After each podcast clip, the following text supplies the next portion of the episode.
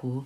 Landwirtschaft zum Lauschen, dem Podcast der Hochschule für Agrar- und Umweltpädagogik in Wien. Mein Name ist Julia Wolte und in der heutigen Folge geht es um die Wurst. Natürlich nicht nur um die Wurst, sondern generell um all die Köstlichkeiten aus Fleisch, die unsere heimischen Landwirte herstellen. Weißt du eigentlich, wie die Lieblingswurst der Österreicher, die Extrawurst, gemacht wird? Und kennst du den Unterschied zwischen Rohwurst, Brühwurst und Kochwurst? Was genau ist Speck und aus welchem Fleisch wird Schinken gemacht? Was versteht man unter From Nose to Tail und warum ist es eine Herausforderung, das in der Praxis zu leben? All diesen und noch vielen weiteren Fragen gehe ich jetzt gleich auf den Grund. Die Antworten dazu liefert mir Fleischermeister, Landwirt und Lehrer Harald Gardner. Hallo Harald, darf ich dich um eine kurze Vorstellung bitten? Also ich bin Harald Gardner, unterrichte am Goldbrunhof unter anderem auch die Fleischverarbeitung, habe daheim eine Landwirtschaft. Und wie bin ich zu dem Ganzen gekommen, zur Fleischverarbeitung? Äh, so wie halt früher üblich war, war in jedem Betrieb daheim hat jemand so nebenbei direkt vermarktet, bis halt die Hygienevorschriften so streng geworden sind, wo es dann uninteressant geworden ist, beziehungsweise nicht uninteressant äh, die Vermarkten, sondern einfach die Auflagen so äh, rigoros geworden sind, dass äh, die Investitionen in die Direktvermarktung zu hoch gewesen waren, dass sich das noch irgendwo rentiert hätte. Äh, meine Ausbildung zum Fleischermeister ist eigentlich ganz kurios. Die Ausbildung war in Deutschland. Wie bin ich dazu gekommen?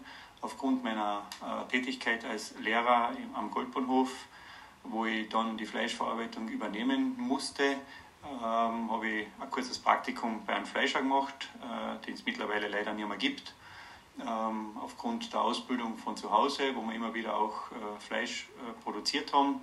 Natürlich die üblichen bäuerlichen Produkte und dem Ganzen, dass es dann die Möglichkeit bestanden ist, äh, mit dem Landwirtschaftsmeister eine Ausbildung zum Fleischermeister in Deutschland zu machen, haben wir uns dann mit einem Kollegen entschieden, die Ausbildung zu machen und äh, haben dann also intensiv in sieben Wochen in Deutschland den Fleischermeister nachgeholt und den auch dementsprechend bestanden und darf jetzt die Fleischverarbeitung in der Schule auch unterrichten. Wer Fleischprodukte essen möchte, muss sich zwangsläufig damit auseinandersetzen, dass Tiere dafür geschlachtet werden. Wichtig ist dabei, dass die Schlachtung tiergerecht erfolgt. Wie werden Tiere richtig geschlachtet? Gibt es dafür eigene Richtlinien und darf jeder ein Tier schlachten? Schlachten eines Tieres, ähm, das ist heutzutage äh, nicht mehr so einfach. Man muss dementsprechend sachkundig sein. Da gibt es eigene Schulungen über die Landwirtschaftskammer, dass man diesen Sachkunde-Nachweis erhält, dass man also ein Tier schlachten darf. Es muss ja zuerst betäubt werden, bevor es entblutet wird.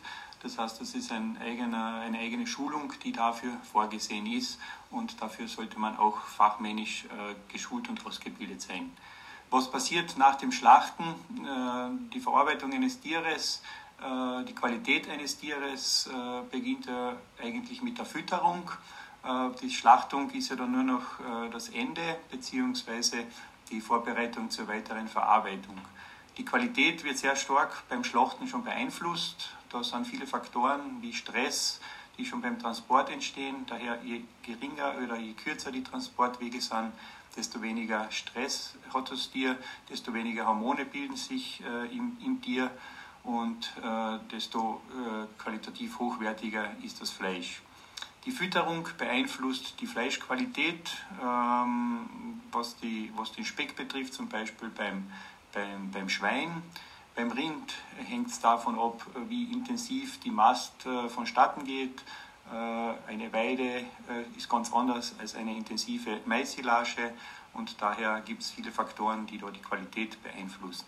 Wichtig ist, dass das Tier gut äh, äh, entblutet, dass das gesamte Blut dem Körper entzogen wird bzw. den Körper verlässt. Danach sollte aus hygienischen Gründen so rasch als möglich die weitere Verarbeitung stattfinden.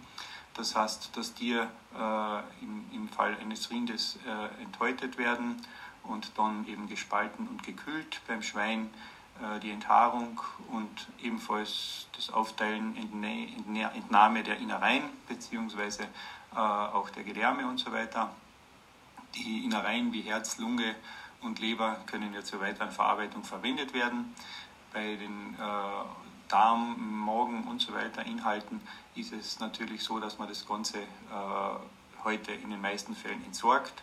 Früher mal wurde das ganze Tier verwertet, auch die, der Dünndarm, der sofort als Wursthaut auch verwendet wurde, dementsprechend gereinigt und geputzt wurde. Daher äh, gibt es halt auch heute wenig äh, Fleischer, die das noch tatsächlich machen. Wenn das Tier dann äh, halbiert und geschlachtet ist, beziehungsweise komplett äh, äh, verarbeitet wurde, dann so rasch als möglich ins Kühlhaus und äh, das Herunterkühlen auf 4 bis 7 Grad im Kühlhaus. Das sollte dann also so rasch als möglich äh, erfolgen, damit äh, hygienetechnisch da es zu keinen Problemen kommt. Du hast uns gerade erzählt, dass das Fleisch in den Kühlraum kommt und dort heruntergekühlt wird. Was passiert danach und wie lange bleibt es dort? Nach der Schlachtung sollte dann das Tier einige Zeit abhängen. Äh, das ist bei einem Schwein soll es maximal zwei, drei Tage äh, sein. Danach sollte die Verarbeitung erfolgen. Äh, bei Schafen, ich zähle auch das Wild dazu, kann man das so fünf, sechs, sieben Tage machen. Ein Rind mindestens sieben bis 14 Tage abhängen lassen, damit das Fleisch reifen kann. Was heißt reifen? Ähm, reifen heißt einfach, dass, die, dass das Fleisch äh, dementsprechend zart wird, äh, dass das Fleisch äh, an, an, an, Geschmack gewinnt und da ist dieser Reifeprozess äh, unwiderruflich. Ähm, natürlich gleichzeitig trocknet die Oberfläche aus und das ist halt äh, wiederum nicht allzu gut.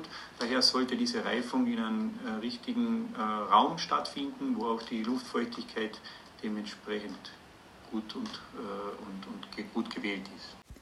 Es gibt ja verschiedene Arten von Wurst. Man unterscheidet Koch-, Brüh- und Rohwürste.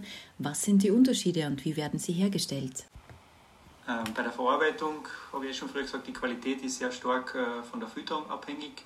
Und je, je äh, langsamer das Tier wächst, desto besser ist auch die Qualität. Äh, der pH-Wert spielt eine große Rolle, da spielt der Stress eine große Rolle bei der Weiterverarbeitung. Und äh, bei der Weiterverarbeitung unterscheiden wir grundsätzlich drei Arten von Würsten. Wir haben die Kochwürste, die Brühwürste und die Rohwürste. Bei den Kochwürsten, äh, die typische Kochwurst kennt ja jeder, ist die Leberstreichwurst. Äh, Kochwurst heißt, das Produkt, das Ausgangsprodukt wird gekocht, dann wird es verarbeitet, meistens sogar warm verarbeitet und dann anschließend noch einmal gekocht wobei die Leber bei der Leberstreichwurst als Emulgator äh, hinzugetan wird, damit sie also das Fett und das Eiweiß miteinander verbinden kann. Bei den Brühwürsten ist die größte Gruppe grundsätzlich. Äh, da wird die Wurst äh, oder das, das, Material roh verarbeitet und anschließend wird die Wurst gekocht, damit sie schnittfest wird. Ähm, wir haben da einen Vorgang äh, der Eiweißgerinnung, das bei rund 75 Grad passiert und diese Eiweißgerinnung macht dann die Wurst ähm, schnittfest. Die Rohwurst, wie der Name schon sagt, ist eine Wurst, die roh verarbeitet wird und auch roh gereift wird. Typisches Produkt für, bei uns in Kärnten ist die Salami. Das heißt, die, das Produkt wird einfach durch Salz und Räuchern haltbar gemacht und dann getrocknet, das heißt Wassereinzug und durch diese drei Faktoren wird die Wurst haltbar gemacht. Haltbar machen ist sowieso das Hauptthema und daher gibt es eben diese Unterschiede von Koch, Brühwurst und Rohwurst. Eben bei der Rohwurst Haltbarmachung durch Salz, Räuchern und, und, äh, und, und Wassereinzug. Bei der Brühwurst durchs Kochen mindestens 75 Grad und bei der Kochwurst zweimaliges Kochen. Die Extrawurst ist bekanntlich die Lieblingswurst der Österreicher. Wie und woraus wird sie gemacht? Die Extrawurst ist die typische Wurst für Österreich oder ein österreichisches äh, Produkt. Äh, diese extra Wurst, jeder kann sich noch als Kind erinnern, wenn du zum Fleischer gegangen bist, was hast du gekriegt, ein Blattl Wurst. Und diese extra Wurst ist natürlich jetzt der Klassiker mit Gurken und oder, oder ohne Gurken in, in der Wurstsemmel. Äh, wie es so überall ist, äh, ein gutes Produkt entsteht nur durch gute Rohstoffe. Das heißt, wenn ich gute Rohstoffe einhaue, kriege ich am Ende auch was Gutes raus. Jeder kennt das, wenn ich beim äh, Schnaps mit schlechten Obstarbeit wird wahrscheinlich kein guter Schnaps rauskommen und bei der Wurstverarbeitung ist es gleich. Was ist in einer Extrawurst drin? Es ist Rindfleisch, es ist Schweinefleisch und es ist Speck drin. Speck ist nicht gleich Speck und je besser die Qualität des Speckes ist, desto besser ist auch dann am Ende das Endprodukt. Gewürze, typische Gewürze ähm, ist das Knoblauch. Also Knoblauch gehört einmal auf alle Fälle in eine Extrawurst. Im Westen meist intensiver als im Osten. Das ist allgemein in Österreich so, dass es ein West-Ost-Gefälle gibt von den Gewürzen her. Im Westen intensiver als im Osten. Und da gibt es dann eben diese regionalen Unterschiede. Äh, Salz natürlich und viele Geheimzutaten, die jeder Fleischer bzw. jeder für sich mehr oder weniger selbst äh, zusammenstellt und da versucht sein Produkt zu gestalten. Es gibt die Möglichkeit, Fertiggewürze zu verwenden. Äh, ist, ich sage einmal, in der Industrie heute häufig der Fall, damit halt immer das gleiche Produkt rauskommt. Das Jauntal in Kärnten, in dem wir leben, ist weit über seine Grenzen hinaus bekannt für die Jauntaler Salami. Was macht die Jauntaler Salami so besonders und wie wird eine gute Salami hergestellt? Die Salami für mich eigentlich das Königsprodukt oder das, das, das, die, der Klassiker von den Rohwürsten. Äh, man kennt ja unterschiedlichste Produkte von den Salamis. Äh, bei uns in Kärnten typisch ist, oder im Völkermarkt ist die Jauntaler Salami, die auch mittlerweile weit über die Grenzen hinaus bekannt ist, hat, wird unter eigenen Richtlinien auch produziert, äh, darf nur aus Fleisch stammen, das aus Jauntaler Schweinen stammt und so weiter. Wie wird die Salami rot? Die Salami unterläuft, beziehungsweise bei der Salami-Reifung passiert die sogenannte Umrötung. Umrötung heißt, dass im Fleisch vorhandene Hämoglobin, das aus dem Blut kommt, äh, wird also verstärkt durch verschiedene Zusätze. In erster Linie ist das durch das Nitritbökelsalz äh, wird das äh, stattfinden. Es ist aber heute nicht unbedingt notwendig, mit Nitritbökelsalz zu arbeiten, aber es unterstützt den ganzen Prozess. Das Weitere beim Salami ist, dass also eine sogenannte Milchsäure äh, Umwandlung, eine Milchsäurevergärung stattfindet, sage ich einmal im Großen und Ganzen. Und diese Milchsäurebakterien machen die Salami schnittfest. Dieser Reifungsprozess äh, dauert circa sechs bis sieben Wochen in der klassischen Produktion. In der industriellen Salamiproduktion ist es heute halt möglich, äh, durch verschiedene Zusatzstoffe ähm, eine Salami sogar in fünf bis sieben Tagen äh, essfertig zu produzieren äh, glaube ich, nicht im Sinne der Direktvermarkter, aber natürlich in der industriellen Produktion heute gang und gäbe. Eine Salami, ähm, da gibt es ja im bäuerlichen Bereich äh, so viele verschiedene Rezepturen und so viele verschiedene Zusätze. Jeder dieser Zusätze hat seine Berechtigung, ob das Rotwein ist, ob das Cognac ist, ob das Zucker ist, hat äh, jeder seine Berechtigung. Es geht da vor allem äh, darum, dass die Salami eine dementsprechend schöne Farbe bekommt. Äh, dabei hilft eben der Zucker. Äh, auch im Wein ist Zucker, auch der Alkohol und so weiter sind Sachen, die da die, den Bakterien unterstützen, um eben die Umrötung zu bewerkstelligen. Es geht da eher weniger um den Geschmack vom Wein und vom Cognac, sondern es geht da eher darum, dass die Salami dementsprechende Färbung bekommt und dann ein schönes Schnittbild. Du hast gesagt, dass die Salami für dich die Königin unter den Rohwürsten ist. Ich nehme an, da steckt ein bisschen mehr dahinter. In den Salamis, die man beim Bauern kauft, sind ja verhältnismäßig große Fettstücke enthalten, während zum Beispiel in der Mailänder oder in der ungarischen Salami das Fleisch und das Fett in einer feinen, ja fast gleichmäßigen Musterung zu sehen sind. Was hat es damit auf sich? Die klassische Salamiproduktion und die beginnt im bäuerlichen Bereich, sage ich einmal, äh, wird mit dem Fleischwolf gemacht. Das heißt, äh, das, das Fleisch S1-Qualität äh, wird mit dem Fleischwolf durchgewolft, rund 8 bis 10 mm Stärke. Und dann kommt je nach, je nach Rezeptur 20 bis 30 Prozent Speck hinzu zu den Gewürzen. Salz, Pfeffer, Knoblauch sind die Grundgewürze, was das eine Salami betrifft. Natürlich hat jeder dann sein Geheimrezept, wie schon früher erwähnt.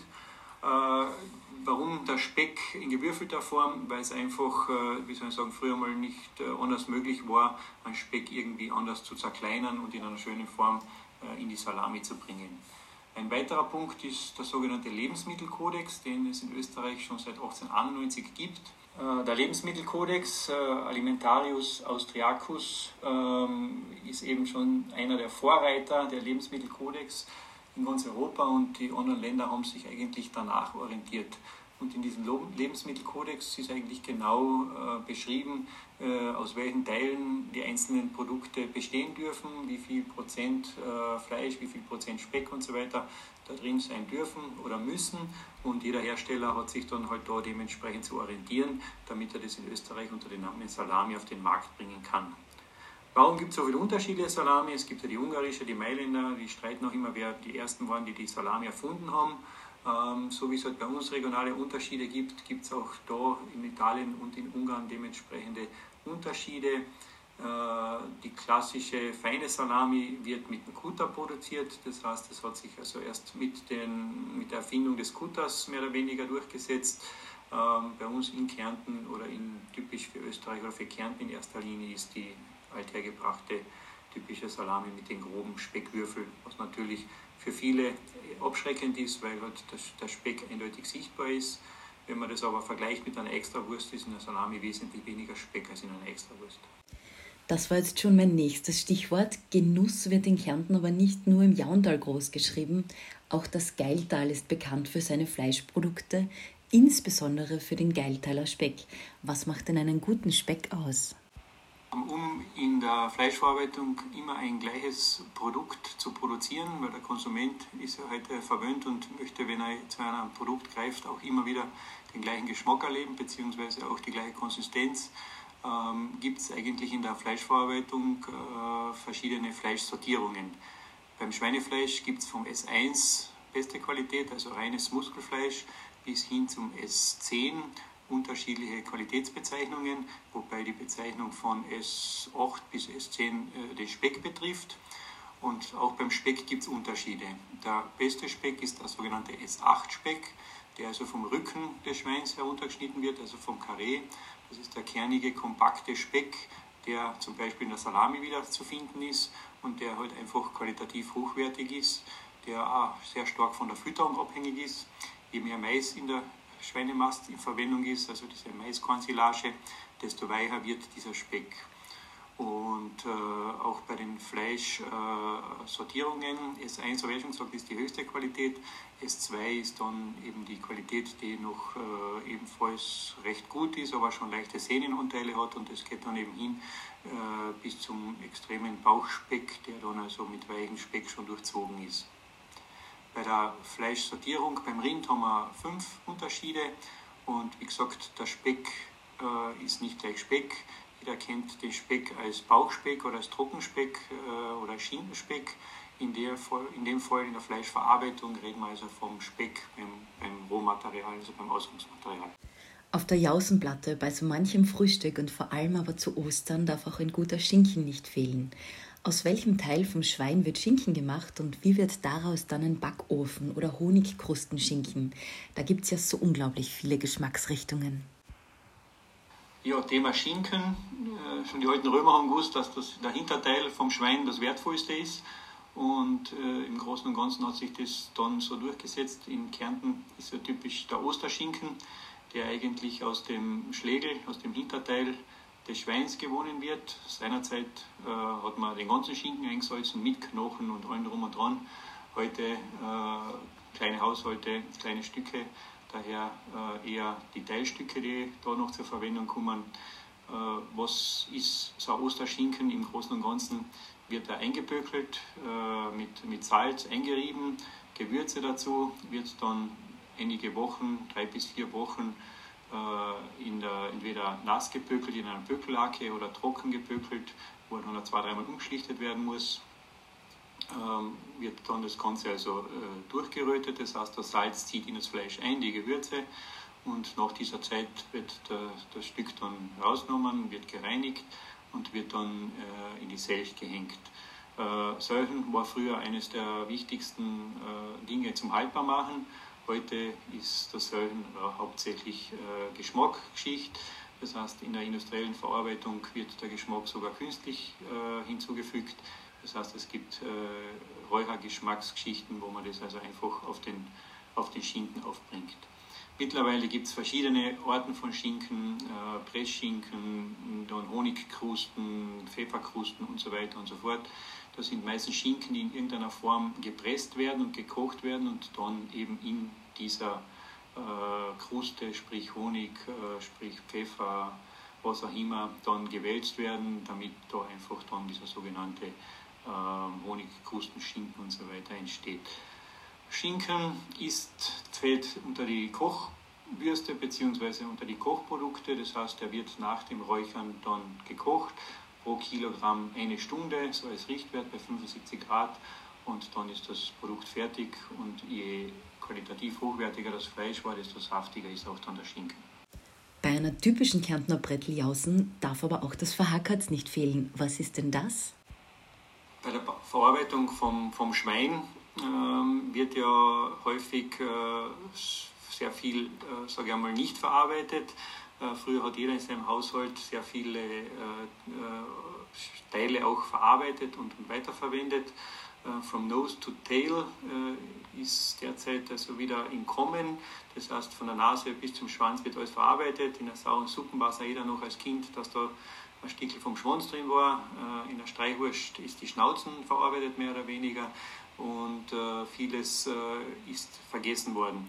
Der Trend geht heute wieder dahin, aber natürlich viele haben nur die Edelstücke im, im Visier, sprich äh, Karree, Schweinsbraten, äh, Wiener Schnitzel äh, und das Fischl.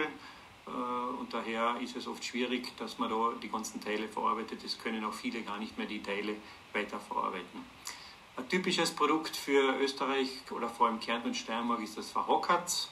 Das Verhockertz äh, ist ursprünglich äh, der Speck in kleine Würfel geschnitten worden, äh, dann in einen Tontopf, der mit Speck ausgeschmiert worden ist, gelagert worden und dann mehr oder weniger verarbeitet worden. Das heißt, der fertige Speck, der trockene Speck wurde aufgeschnitten. Heute wird vielfach äh, das Ganze natürlich mit dem Fleischwolf gemacht, äh, Speckabschnitte, die zum Teil noch im Trocknen entstehen, die man zum Teil nicht verkaufen kann und so weiter. Ähm, aber auch äh, etwas äh, frischer Speck, der gerade nach dem, nach dem Räuchern abgenommen wird, wird untergemischt und das Ganze wird dann faschiert. Und natürlich, damit es äh, auch dementsprechend streichfähig ist, ist ein relativ hoher Anteil an, an, an Fett und Speck drin. sonst lässt sich dieses Verhockerts nicht, nicht streichen.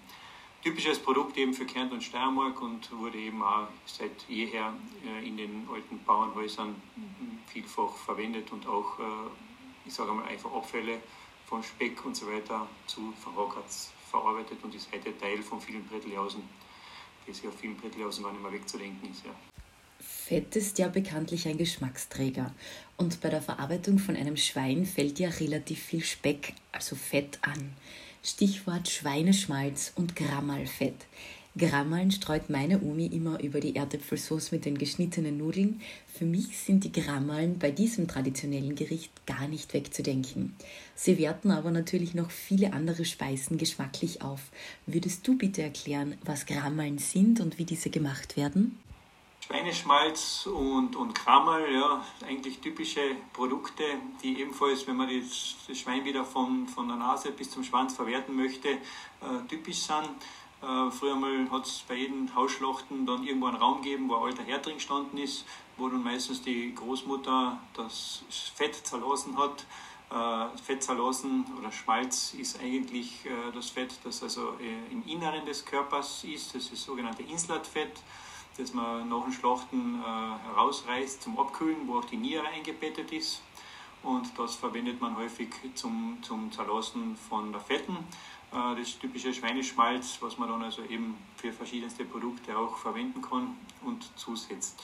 Äh, die Gramal sind eigentlich dann wieder eher aus dem kernigen Speck, äh, der dann meistens gewolft wird und dann unter ständigen Rühren durch Zugabe von Salz dementsprechend dann gekocht wird. Also das ist eine Arbeit, die sehr, sehr lange dauert und die typischen Gramal dann entstehen. Äh, in der Kärntner Küche gibt es zum Beispiel die Gramelknädel. Äh, häufig äh, wird, werden die Gramel auch zum, zur Kärntner Nudel dazu serviert. verschiedenste Produkte, die also bei dieser mit Gramel eben verwendet werden. Wie gesagt, wieder die ganze Verwendung der ganzen Produkte heute eher selten der Fall, weil einfach niemand mehr Zeit hat, um diese Dinge zu machen. Ich denke, genau darin steckt viel Potenzial. Auch auf der Seite der Konsumenten, also dahingehend, dass sie nicht nur die besten Fleischstücke nachfragen, sondern eventuell auch solche, die dabei helfen, beispielsweise das ganze Schwein zu verarbeiten. und auch zu vermarkten. Doch das ist wieder eine ganz andere Geschichte. Nachdem Harald mir nun so viel übers Fleisch und dessen Veredelung erzählt hat, habe ich ordentlich Hunger bekommen. Um diesem Grundbedürfnis nachzugeben, komme ich nun auch schon zum Ende dieser Folge. Ich hoffe, du hast einiges an Wissen für dich mitnehmen können und so freue ich mich jetzt schon auf ein Wiederhören bei einer unserer nächsten Folgen von Hörndl Körndl und Co. Landwirtschaft zum Lauschen dem Podcast der Hochschule für Agrar- und Umweltpädagogik in Wien. Diese Folge ist lizenziert unter der Creative Commons Lizenz CC BY 4.0 mit Namensnennung. Nennen Sie bei einer Weiterverwendung sowohl den Namen des Podcasts Hörndl, und Co. Landwirtschaft zum Lauschen sowie den Namen des oder der interviewten Person.